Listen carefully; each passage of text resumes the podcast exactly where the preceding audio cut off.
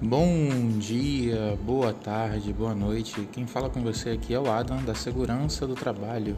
No Minuto Segurança de hoje, nós vamos falar de auditoria comportamental.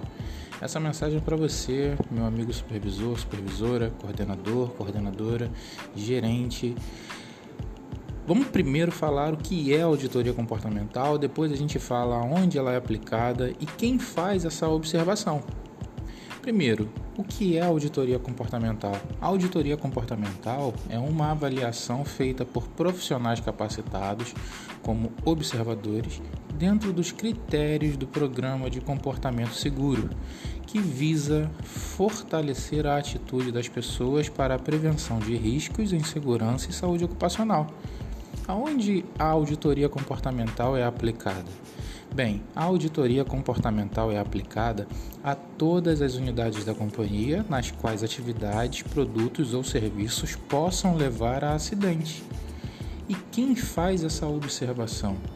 O observador é treinado para avaliar comportamentos e pode ser qualquer representante da unidade.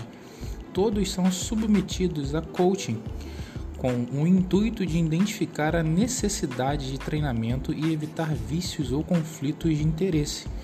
É importante que todos nós saibamos como realizar a auditoria comportamental, porque essa ferramenta ela agrega demais na prevenção de acidentes e na identificação dos focos que podem levar aos maiores acidentes.